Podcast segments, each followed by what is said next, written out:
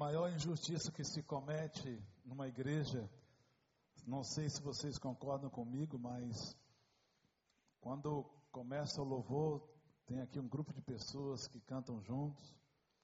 É o pessoal quando vem orar, tem gente aqui perto. Mas quando o pastor vem pregar, ele fica sozinho. Diante de duas mil pessoas. Isso é uma injustiça. Ainda bem que o pessoal que foi batizado, eles estão aqui. Né? Parabéns pelo batismo, vocês são novas criaturas em Cristo Jesus. E engraçado, toda vez, não sei se é sempre no final do mês, mas todas as vezes que eu já preguei nessa igreja, teve batismo. É todo mês, final do mês? Então tem que mudar a agenda. Eu estou vindo todas as vezes no final do mês. E vocês vão dar uma salva de palmas para esse pessoal. Prazer também estar com o Carlinho Félix. Né? Vai rasgar cedo aqui, viu, Carlinho? Muito bom, graças a Deus, estamos vivos. Né? Mais ou menos há 18 anos atrás, a gente vivia ali nos Estados Unidos, visitou a nossa igreja, e o Carlinho está aí, alegre, né? cantando com uma voz tremenda, maravilhosa. Quero agradecer, estamos chegando no final né? da, da, do nosso tempo aqui, sexta-feira. Eu, minha esposa, minha filha, estamos voltando para São Francisco. Você que não veio no culto pela manhã, eu estendo o convite para que você possa estar conosco lá. Nós estamos recebendo muitas famílias, recebendo muitos casais, pessoas, ah, jovens, estão indo para os Estados Unidos para estudar. Um bom momento de você é, deixar o seu filho uma grande oportunidade. E eu quero dizer para você que a gente recebe muito bem na nossa igreja. Você pode ficar bem tranquilo. Nós vamos tratar bem do seu filho. Nós temos um rapaz que tocou hoje no culto das cinco e meia, o Will. Will, cadê o Will? Você está aqui, Will? Will, Will, Will. Né? Não sei, foi embora. Não gostou da mensagem de cinco e meia. Ou então ele foi chamar mais gente para vir ouvir essa segunda mensagem. Eu sou assim. Então, queridos, é, quero estender isso para você. Quando eu falo, não falo de brincadeira. Você não nos, com certeza não trará nenhum incômodo. Eu não vou ceder o meu quarto para você. Não vou ceder o quarto da minha filha para você. Tem dois quartos para receber você. Tá bom? Glória a Deus. Oh, ah, pensei. Né? Ah, estão aqui com, nessa noite, eu não sei se a minha irmã está aqui nessa noite, minha irmã está aqui, está ali, né, perto da Betânia. O Jário está aí? O Jário está aí? Não, não veio? Então, já sabe, pegar no pé do Jário. A minha esposa, minha filha, elas duas estão aqui. Fica de pé vocês duas. Minha esposa está diferente, queridos.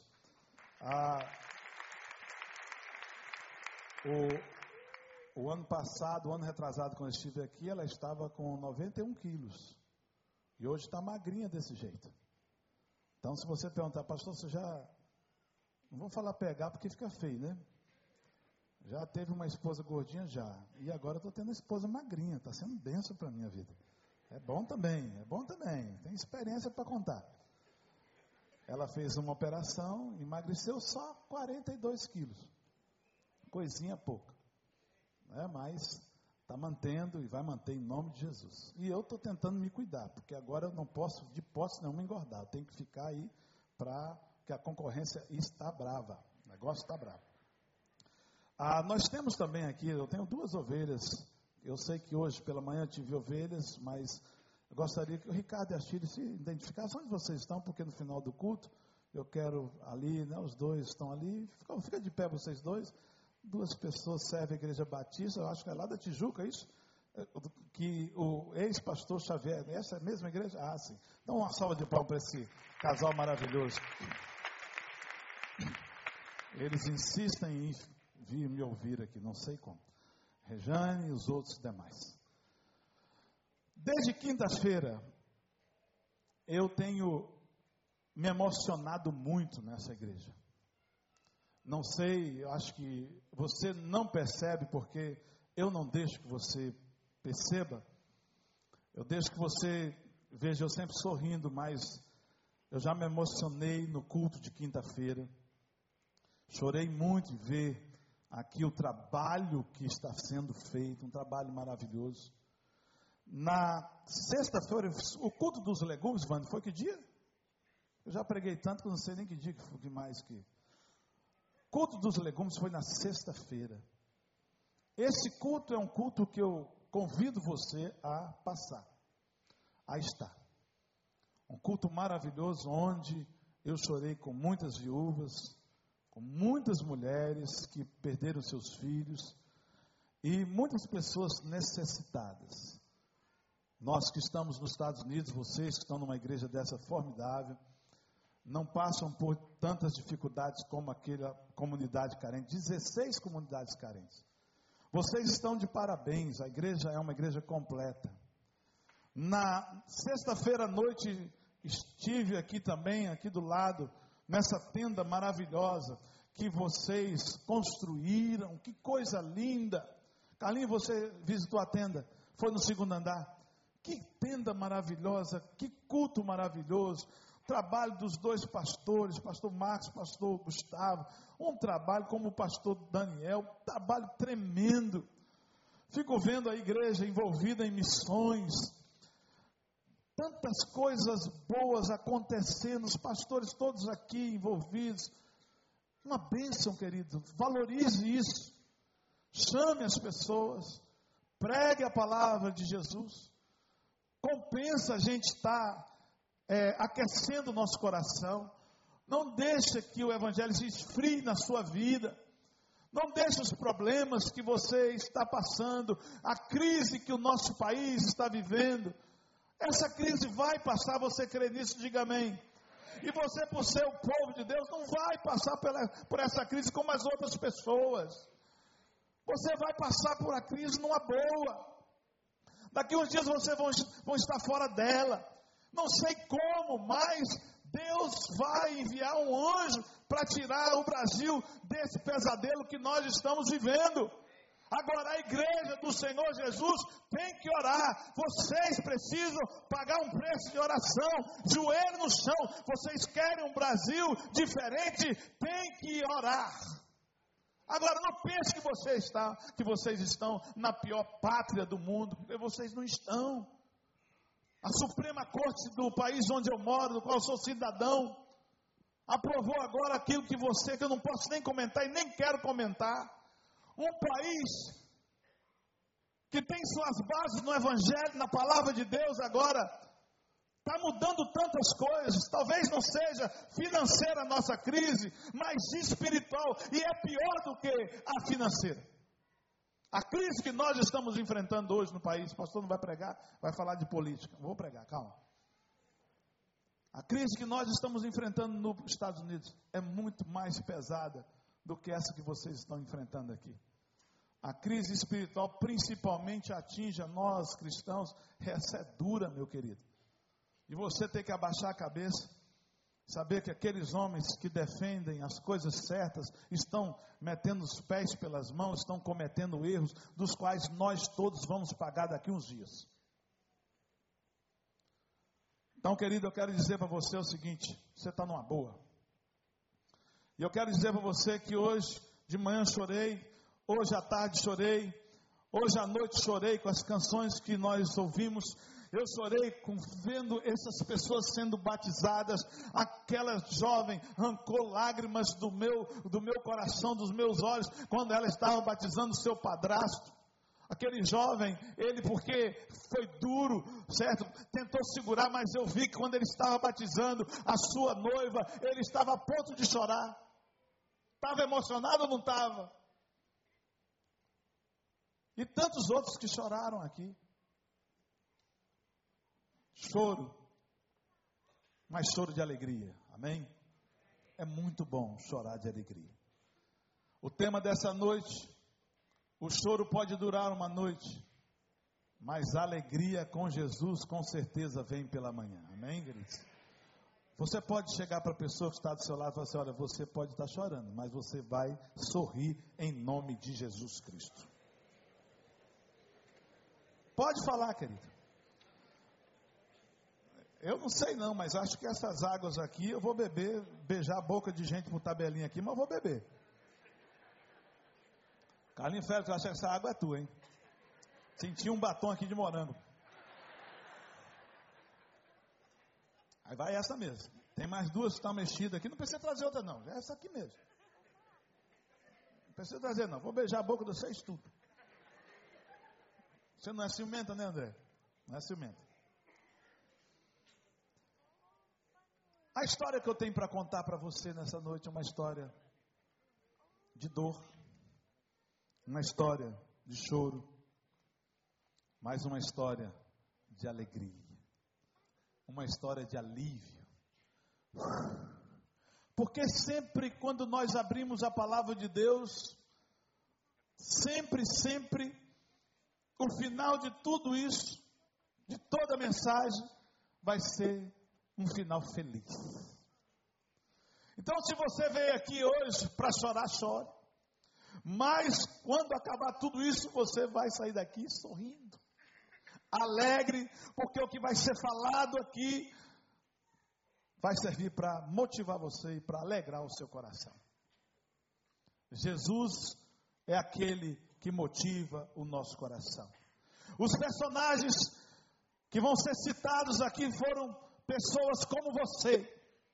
Porque às vezes a gente olha para a mensagem, para a palavra de Deus, e nós pensamos que todos que estão envolvidos nesse livro são super homens e super mulheres, mas não são. Eles são como eu e você, com nomes diferentes, com nacionalidade diferente, mas somos como somos iguais. Eles choraram, mas também sorriram e foram aliviados. Querido, eu quero dizer uma coisa para você nessa noite. Você tem chorado. Você é uma pessoa que tem chorado muito. Eu quero dizer para você que você é uma pessoa normal. Porque as circunstâncias dessa vida nos fazem chorar. Elas nos colocam nessa posição. Elas arrancam lágrimas de nós, as circunstâncias dessa vida. E quando eu falo em circunstâncias, você lembra de todas elas e dos motivos dos quais vocês estão chorando. Mas das, da mesma forma que as circunstâncias elas trazem dor e choro no nosso coração, Jesus ele traz o alívio e a alegria no nosso coração. Diga para a pessoa aí: Jesus traz o alívio para o nosso coração. Isso. Quero ler o trecho da palavra do Senhor com você. Abra sua Bíblia no Evangelho de João, no capítulo 11, verso de número 35. Não vou nem pedir para você se levantar, assentado como você está. Preste, preste atenção nessa palavra. Essa palavra, esse texto vai ser como a derrota do Brasil para a Alemanha. Foi tão rápida, e vai ser tão rápido a leitura desse versículo. Diz assim o verso número 35 do capítulo 11 do Evangelho de João. Jesus chorou. Jesus chorou. Jesus chorou. Jesus chorou. Fecha teus olhos mais uma vez, porque eu quero orar por você. Mas fecha mesmo. Fecha mesmo e começa a pedir ao Espírito Santo do Senhor que te revele verdades desse texto na tua vida. Você não veio em mais um culto, querido. Você está na presença de Deus. O Espírito Santo está aqui. Não seja uma pessoa religiosa. Seja uma pessoa que realmente espera que Deus fale nessa noite no seu coração. Senhor, essa é a minha oração nessa noite. Que o Senhor abra esse esse coração que veio nessa noite sedento por ti. Que o Senhor abra essa mente nessa noite que veio sedenta de aprender alguma coisa de ti, não de mim. E que o Senhor revele poderosamente a tua palavra, o teu querer, a tua vontade em cada pessoa que aqui veio nessa noite. Pai, faça milagres nessa noite. E que pessoas que estão andando e chorando possam se alegrar em nome de Jesus Cristo. Pai, nós te pedimos orientação, nós te pedimos alívio das nossas dores. Em nome de Jesus. Amém e amém. Se não fôssemos mais falar nada ou dizer mais nada, essa mensagem, esse versículo que eu acabei de ler para você, não seria suficiente para você sair daqui alegre. Porque o texto está dizendo para você que Jesus chorou. E o choro não é uma coisa legal, não é uma coisa confortável. Mas eu quero dizer para você nessa noite que essa história que eu vim contar é uma história em que você vai sorrir. Um amigo de Jesus, chamado Lázaro, e suas duas irmãs, Marta e Maria, todos os dias tinham a mesma rotina que você tem. Saíam cedo para o seu trabalho, pegavam o trânsito, iam de carro, iam de ônibus, eu não sei. Chegavam às seis horas da tarde, faziam seus afazeres, tanto no trabalho como de casa. Eram três irmãos que viviam juntos. E diz a palavra de Deus que um dia, não sei se foi de manhã, se foi à tarde ou se foi à noite, Lázaro teve uma dor de cabeça muito forte. E ele chega para Marta e pede a Marta um remédio. Porque isso é comum aos homens. Quando nós estamos com alguma coisa, a gente chega para o nosso cônjuge ou para uma pessoa que está perto da gente, você tem um remédio para dor de cabeça? E nesses dias os homens estão tendo dor de cabeça também. Dor de cabeça era uma coisa das mulheres, agora os homens estão tendo dor de cabeça. E eu quero dizer para você que ele falou: Marta, me dê um remédio, porque eu estou com uma dor muito forte na cabeça. E aí ela deu remédio, trouxe um copo d'água, e ele tomou ali três uh, Motrin. E passaram algumas horas, alguns, algumas horas, e a dor de cabeça não parou. Ele disse para Marta e Maria: Eu vou me deitar, não vou assistir hoje a novela das oito, não vou assistir Babilônia, não vou assistir o Jornal Nacional, porque eu tenho certeza que isso vai piorar a minha dor de cabeça. E ele foi para a cama, e ali não somente veio uma dor de cabeça, mas veio enjoo.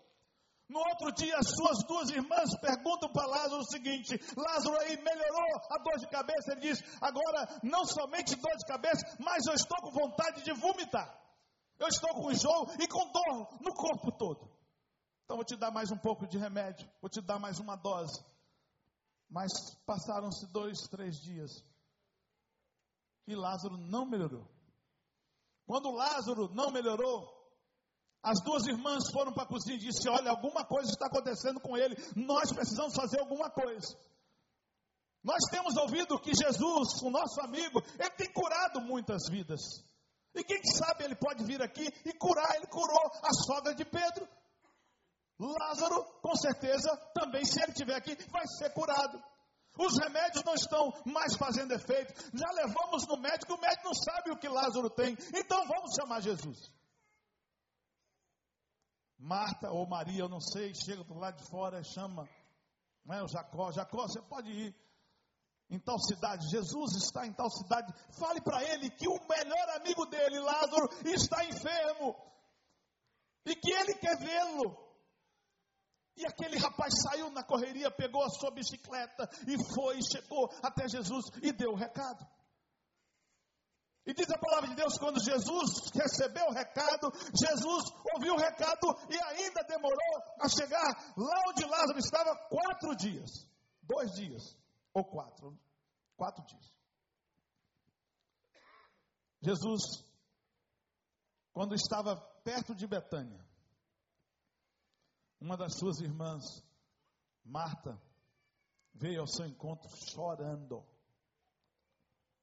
Depois dela ter conversado um pouco com Jesus, veio a segunda irmã chorando. colocou toda a sua tristeza nas mãos daquele que realmente depois, no final, iria resolver. E aí, depois que Jesus ficou sabendo que Lázaro estava morto, ele queria ver onde tinham colocado Lázaro. E diz a palavra de Deus que Jesus foi até o sepulcro de Lázaro. Jesus chegou no cemitério e ficou de frente àquele sepulcro e disse que ali Jesus chorou. Mas depois Jesus parou de chorar e ele começou a tomar umas providências, e com certeza nessa noite, as mesmas providências que Jesus tomou na, em relação à vida de Lázaro, ele vai tomar em relação à tua vida. Ele chegou a algumas pessoas que estavam acompanhando aquelas duas irmãs, falou: remove a pedra. Marta chega para Jesus, para Jesus e fala: Mestre, já fazem quatro dias, já não cheira bem. Ele falou: Não tem problema, eu não estou preocupado com essas coisas. Você está aqui diante daquele que vai enxugar as tuas lágrimas, você vai ver, crê somente, é isso que eu te peço. E nessa noite, o Espírito Santo está dizendo para você: você precisa crer mais, você precisa acreditar mais em Jesus. Você diz que é cristão, mas não acredita, e nessa noite eu creio que Ele vai fazer um grande milagre na tua vida. Eu não estou aqui falando coisa, certo, que eu aprendi para te falar, não. Eu estou falando o que Deus pediu para te falar a vocês. O Espírito Santo do Senhor te trouxe aqui, porque Jesus, Ele vai fazer algo tremendo na tua vida. Essa história, querido, queridos, é uma história fantástica. Uma história maravilhosa. E o que mais me chamou a atenção nessa história, e o que mais me chama a atenção quando eu prego nesse texto, é que dos olhos do meu Senhor e Salvador Jesus Cristo saíram lágrimas. Ele era humano como nós, ele era humano como você, ele sentiu o que você sente. Ele chorou com Marta, ele chorou com Maria, ele chorou com aquelas pessoas. E aí, quando você prepara uma mensagem, você precisa fazer e retirar do texto algumas coisas importantes que irão ser aplicadas no seu coração, e você vai guardar isso no seu coração e você vai levar isso para a sua casa. A pergunta que eu fiz para o texto, e eu gostaria de relatar essa pergunta para você: Por que Jesus chorou? Por que Jesus chorou? Jesus, querido, chorou, sabe por quê? Porque ele amava Marta e Maria e também aqueles que estavam na sua casa. Jesus, diz a palavra de Deus, que quando ele encontrou com Maria, com Marta em primeiro lugar, depois com Maria, eu creio que aconteceu mais ou menos assim, quando você começa a ficar emocionado, começa a segurar o choro, porque diz que ele chorou quando ele estava diante do sepulcro, mas eu acho que, certo, dos olhos de Jesus, naquele momento que ele encontra com aquelas duas, duas jovens, aquelas duas irmãs, se eu conheço Jesus e eu sei que Jesus é como eu, com certeza, quando a gente olha uma pessoa chorando, a gente se emociona. Jesus ele ficou emocionado naquele momento. Não saiu nenhum som dos lábios de Jesus, da boca de Jesus, mas eu tenho certeza que as lágrimas desceram. Porque o nosso Jesus, ele é assim. Ele se conteve, ele segurou a barra, mas, certo, depois, quando ele estava diante do sepulcro de Lázaro, ele chora. Eu quero perguntar nessa noite para você e aplicar no seu coração uma verdade. O que tem feito você chorar? Por que, que você está chorando? E eu não estou perguntando isso aleatoriamente, eu estou perguntando isso porque eu estou vendo durante todos esses dias que eu estou aqui, as pessoas estão chorosas. Todos os cultos que eu participei, antes de pregar, da pregação, eu vi pessoas chorando. Por que, que você está chorando? Quem tem feito você chorar? O que tem feito você chorar? Quero dizer para você o seguinte: eu sei que você é como eu. Você não gosta de chorar. Porque o choro, querido, ele não está associado com alegria, ele está, a gente pelo menos faz isso, essa associação. A gente associa o choro com o quê? Com tristeza.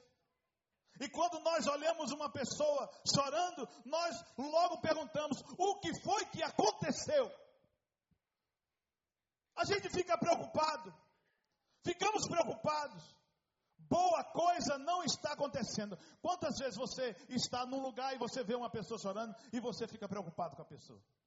Você comenta com a outra pessoa: será que aconteceu com Fulano? Ele está chorando.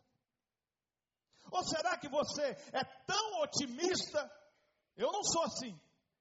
Mas será que você é tão otimista que você vê uma pessoa chorando e você chega para ela e fala: conta a benção. Se você for tão otimista assim, por favor, me encontre do lado de fora. Eu quero abraçar você, eu quero conversar com você, porque eu quero ser como você. Porque todas as vezes que eu encontro uma pessoa chorando, o que acontece? Eu fico preocupado com aquela pessoa. Eu não pergunto conta a benção. Eu pergunto o que está acontecendo com você.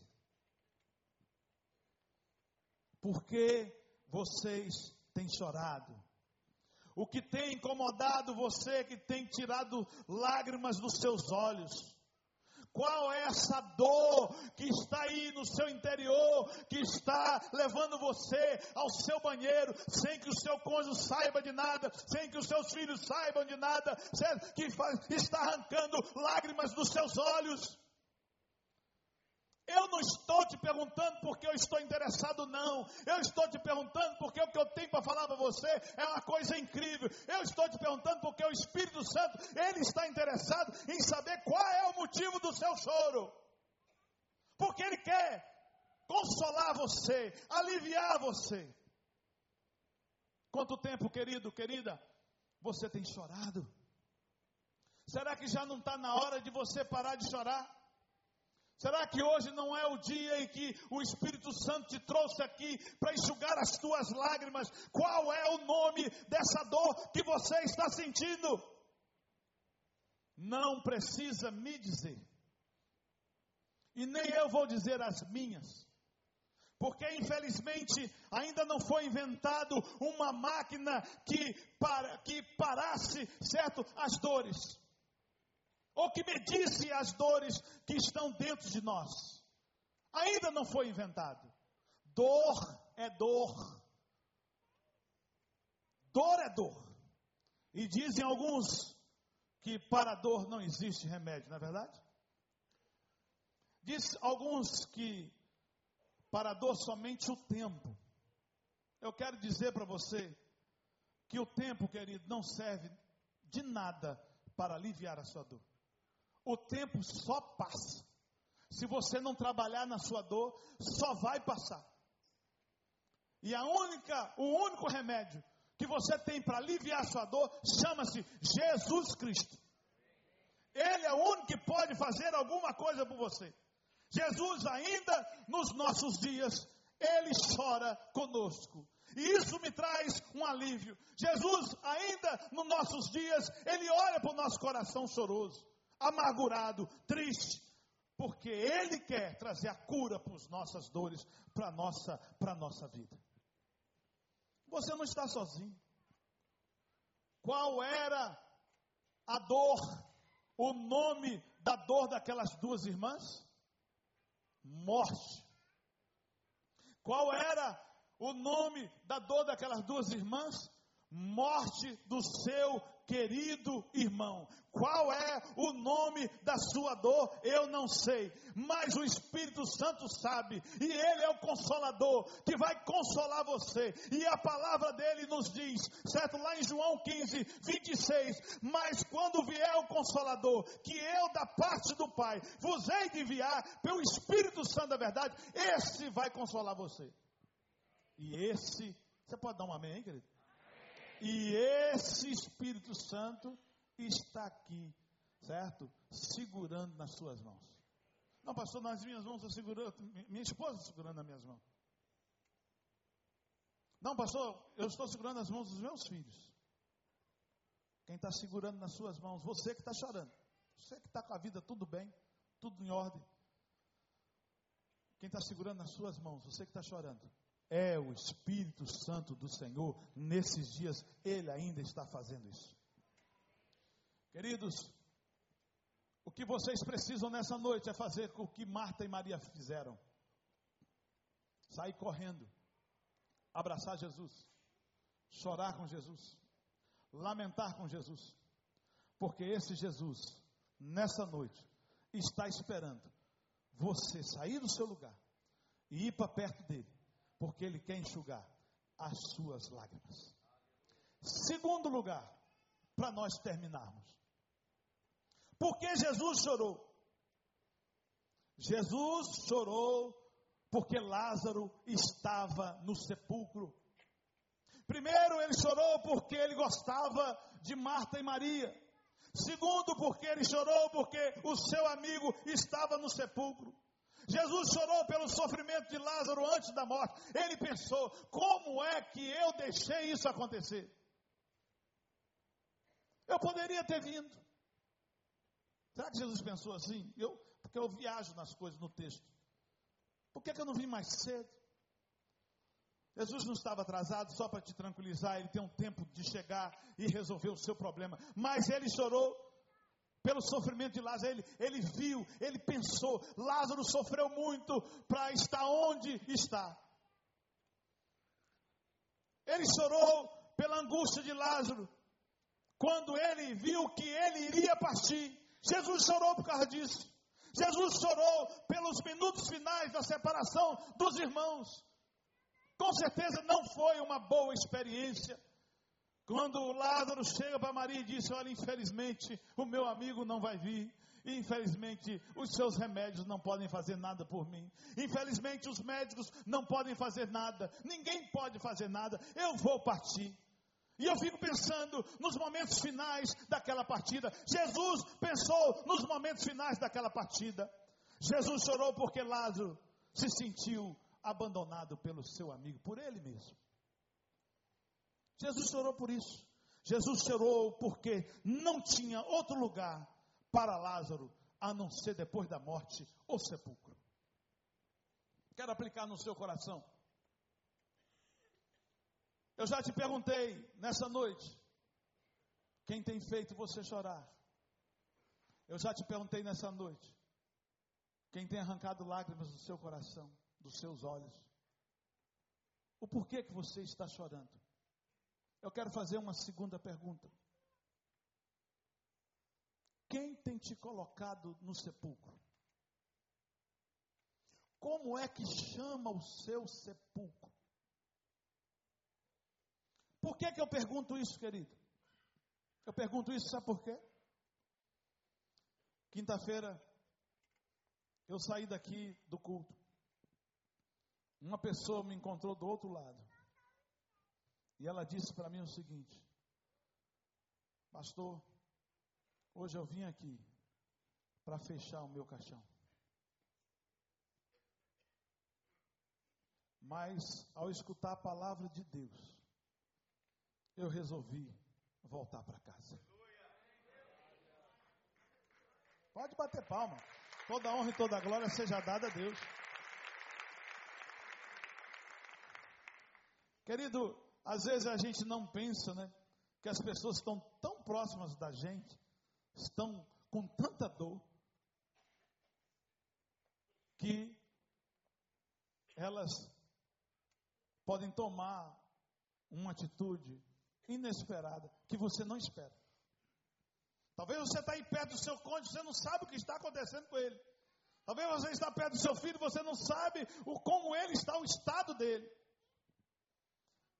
Por que, que eu falo isso? Porque ao tomar o café da manhã aqui, eu passei pela mesma experiência. Pessoas chorando com dor. Quantas pessoas que estão vivendo como se estivessem no sepulcro, presas, paradas. Às vezes por culpa delas mesmas. Às vezes porque alguém ou as circunstâncias as colocaram naquele lugar. Talvez por causa de uma enfermidade que vai matando devagarzinho. Coisas, querido, que poderiam ser evitadas, tratadas, vistas com cuidado, e que no final, por não, nós não cuidarmos, porque a gente não quer saber o que está acontecendo na vida das pessoas, as pessoas pagam um preço muito caro. E às vezes o socorro chega muito tarde. Mas eu quero dizer para você nessa noite: Jesus não está atrasado na sua vida. Como é que se chama o seu sepulcro? Pastor, meu sepulcro se chama meu casamento. Uma relação de 10, 20, 25, 30 anos. E agora eu me pego numa situação onde a opção que eu tenho é separação. Por isso eu estou chorando. Por isso eu estou morrendo. E por isso eu estou no meu sepulcro. Esse é o meu sepulcro. Talvez o jovem que está aqui, que a maioria dos jovens senta do outro lado, o sepulcro é um namoro. O namoro que acabou na noite passada, no sábado ou na sexta-feira. Aquela pessoa que se dizia me amar muito, eu descobri que na verdade ela não me ama. Esse relacionamento não estava indo bem, então eu decidi, com toda a dor do meu coração, terminar. Talvez o seu sepulcro foi o exame que você pegou nessa semana e que ninguém sabe, nem mesmo os pastores da sua igreja ainda sabem, nem a sua família sabe o resultado positivo de uma enfermidade que vai te levar à morte. Você ainda não contou para ninguém. Esse é o teu sepulcro. Você está trancado, parado, inerte, sem poder mover. Esse é o teu sepulcro. Talvez o teu sepulcro é um e-mail um torpedo que você recebeu com foto sua, com suas fotos, fotos das quais foram tiradas. E você está sendo agora chantageado. Porque você deslizou, porque você cometeu um erro. E agora essa pessoa está querendo ganhar dinheiro com isso.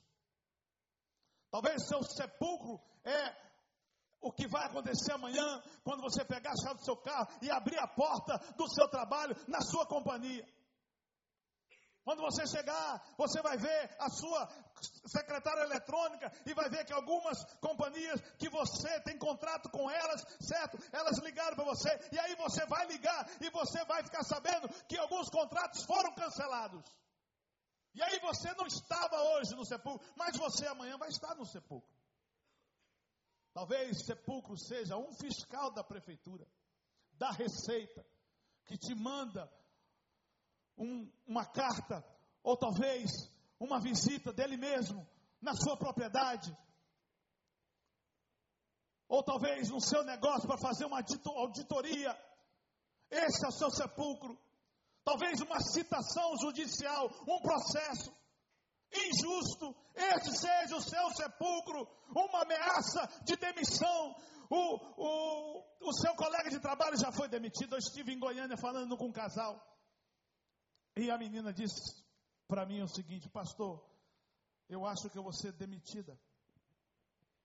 Já foram demitidos seis do meu escritório e eu creio que eu sou a próxima. Eu vou para os Estados Unidos. A família os pais da menina estão chateados porque a menina trabalhava muitos anos, trabalha muitos anos nessa companhia, uma companhia boa no estado de Goiás. Mas ela está com medo. O medo pode ser um sepulcro. Talvez você esteja nessa situação. Dúvidas, incertezas, traumas, conspirações, certas chantagens, calúnias, traições, tudo isso é sepulcro são sepulcros dos nossos dias, dos quais Jesus, ele pode fazer alguma coisa para te tirar de lá. Quero te dizer uma coisa para você. Sepulcro não é lugar para você. Você tem que sair do seu sepulcro. Sepulcro é um lugar de gente morta. Pelo menos eu estou vendo aqui, tem alguém morto aí, levanta a mão. Tem gente dormindo, mas morto não. Toda pregação é assim, alguém dorme. Mas quando eu olho daqui, eu falo assim, aquele lá está em espírito.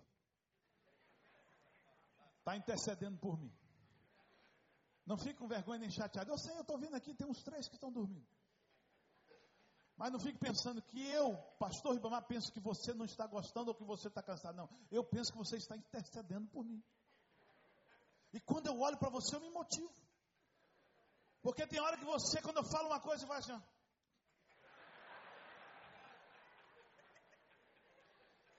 E aí, quando eu penso que eu falo uma bobagem, você faz assim.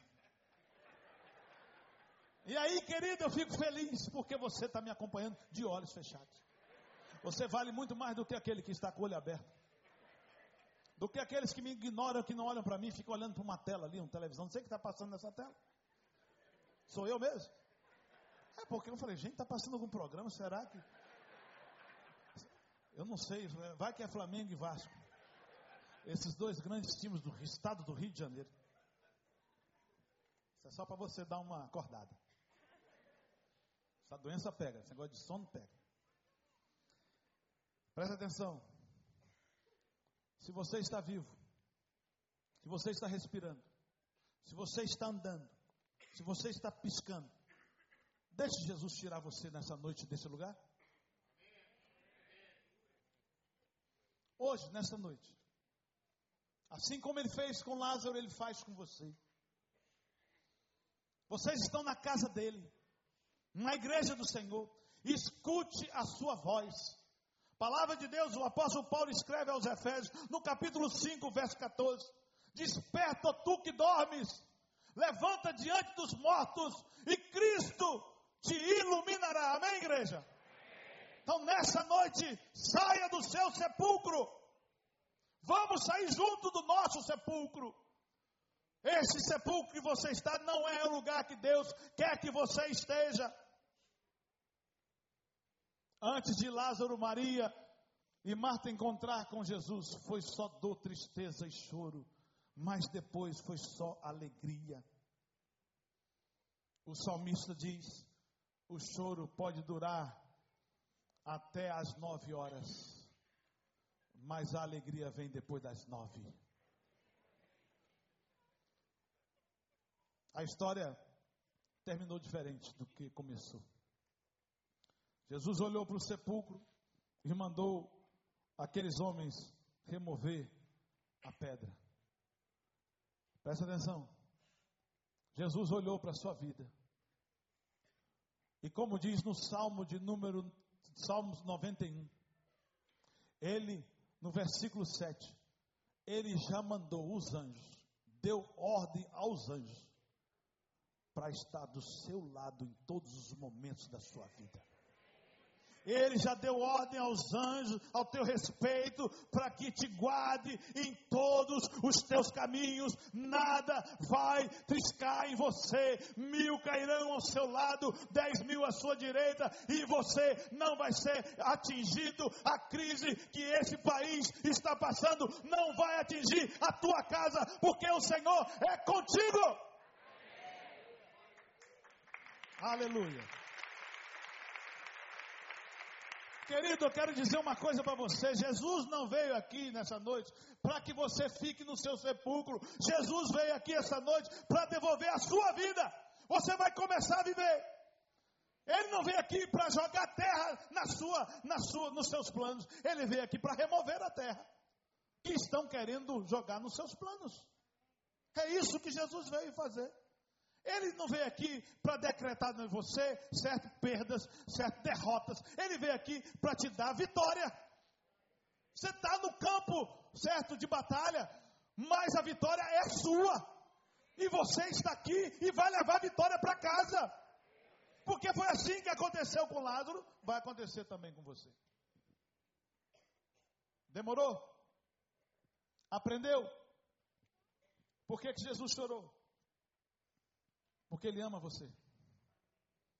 Por que, que Jesus chorou? Porque Ele quer tirar você da onde você está. Feche seus olhos. Vamos falar com esse Deus maravilhoso, Deus dos impossíveis. O meu Deus é o Deus dos impossíveis.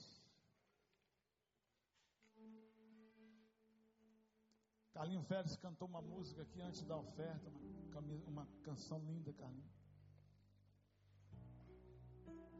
Eu falei para o pastor Wander, essa música aí é linda. Eu mal estou enxergando você daqui. Tem luzes aqui voltadas para os meus olhos. Mas aí pertinho de você tem uma pessoa chamada Jesus Cristo. E Ele quer dar a mão para você e tirar você do seu sepulcro. Você crê nisso, querido? Seja sepulcro financeiro, emocional, seja a área que for, essa noite é noite de puxar você de lá. Vamos fazer melhor? Vamos ficar de pé? Fica de pé. Eu vou fazer um apelo aqui. Mas o apelo que eu vou fazer, escuta bem o que eu estou falando para você. Primeira coisa, eu não ganho nada. Ou se você pensar que cada pessoa que vem na frente, o pastor Vande dá para mim 10 reais. Isso não acontece. Eu, quando eu faço apelo e chamo você aqui à frente, é porque eu creio que você vai receber um abraço dos pastores, um abraço meu. Nós vamos nos abraçar e eu vou orar com fé para que o Senhor remova você do seu sepulcro e tire e enxugue as suas lágrimas. Mas eu, eu fui domingo passado lá na frente, não tem problema, querido. Se você ainda anda chorando, se você ainda está com problema, vem mais uma vez. Saia do seu lugar e vem aqui para frente. Não fique com vergonha, peça licença. Dê licença aí um pouquinho. Eu tenho um compromisso com Deus lá na frente. Você não vem aqui para encontrar comigo, não. A gente encontra em outro lugar. Se você quiser depois ir para o restaurante me levar, eu vou com você. Só não vou passear na lagoa de bicicleta com você. Mas eu vou para qualquer lugar com você. Então quero dizer às pessoas que estão com o coração apertado, que estão com medo, que estão como se estivessem no sepulcro, estão aí andando como mortos-vivos. Quero que você peça licença agora. Enquanto nós escutamos essa canção, sai do seu lugar. Eu quero dar um abraço em você. E os pastores aqui vão dar um abraço em você. Sai do seu lugar, pode vir. Alegre. Porque o que eu tenho para te dar aqui é alegria, não é mais choro. Vamos, sai do seu lugar.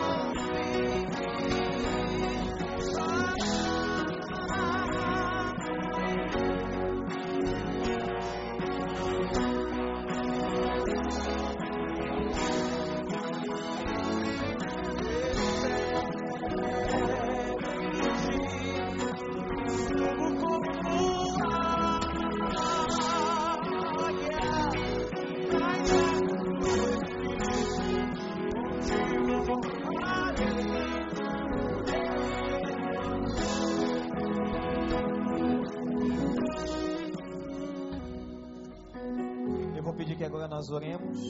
Tem pessoas aqui na frente que já conhecem Jesus, mas tem outras que é a primeira vez que estão tendo uma experiência com o Senhor. Tem gente que está chorando e Deus conhece a aflição do teu coração e a tua decisão pela fé. Ele, o Senhor Jesus, não nós, não eu, nem o pastor Ribamar ou esta igreja, mas Ele tirará você do sepulcro que você se encontra. Você crê nisso? Nós vamos clamar pela sua vida. Eu vou pedir à igreja que estenda suas mãos para cá, para nós orarmos pela vida dessas pessoas e que você possa, com fé, confiar totalmente naquele que tem poder para fazer muito mais além daquilo que pedimos ou pensamos. Ó Deus da graça, obrigado por essa festa, por essa noite, Senhor, de louvores, de testemunho agora da tua palavra. E eu te suplico em nome de Jesus Cristo, que o Senhor olhe para o coração e para a vida de cada uma dessas pessoas, que o Senhor as tire do sepulcro onde se encontram e que o Senhor possa fazer reviver aquilo que está morto em nome de Jesus. Trazer alegria, trazer paz, trazer cura, trazer libertação. Ó oh Deus, nós te clamamos por elas. Em nome do Senhor Jesus Cristo, faz a obra de restauração na vida dessas pessoas. Nós as entregamos, Senhor. Especialmente aqueles que pela primeira ou segunda vez estão aqui e que estão tendo uma experiência genuína com o Senhor Jesus Cristo. Ó oh, Deus, abençoa e que eles possam contagiar suas casas, suas famílias com a experiência que tiveram nesse templo nessa noite. Abençoa, Deus. Abençoa-nos, ó Pai, porque nós cremos que o Senhor é o Deus da ressurreição. E disse Jesus: Eu sou a ressurreição e a vida. Aquele que crê em mim, ainda que esteja morto, viverá. Aleluia. Senhor, recebe a nossa oração em nome de Jesus. E todo o povo de Deus diz agora: Amém.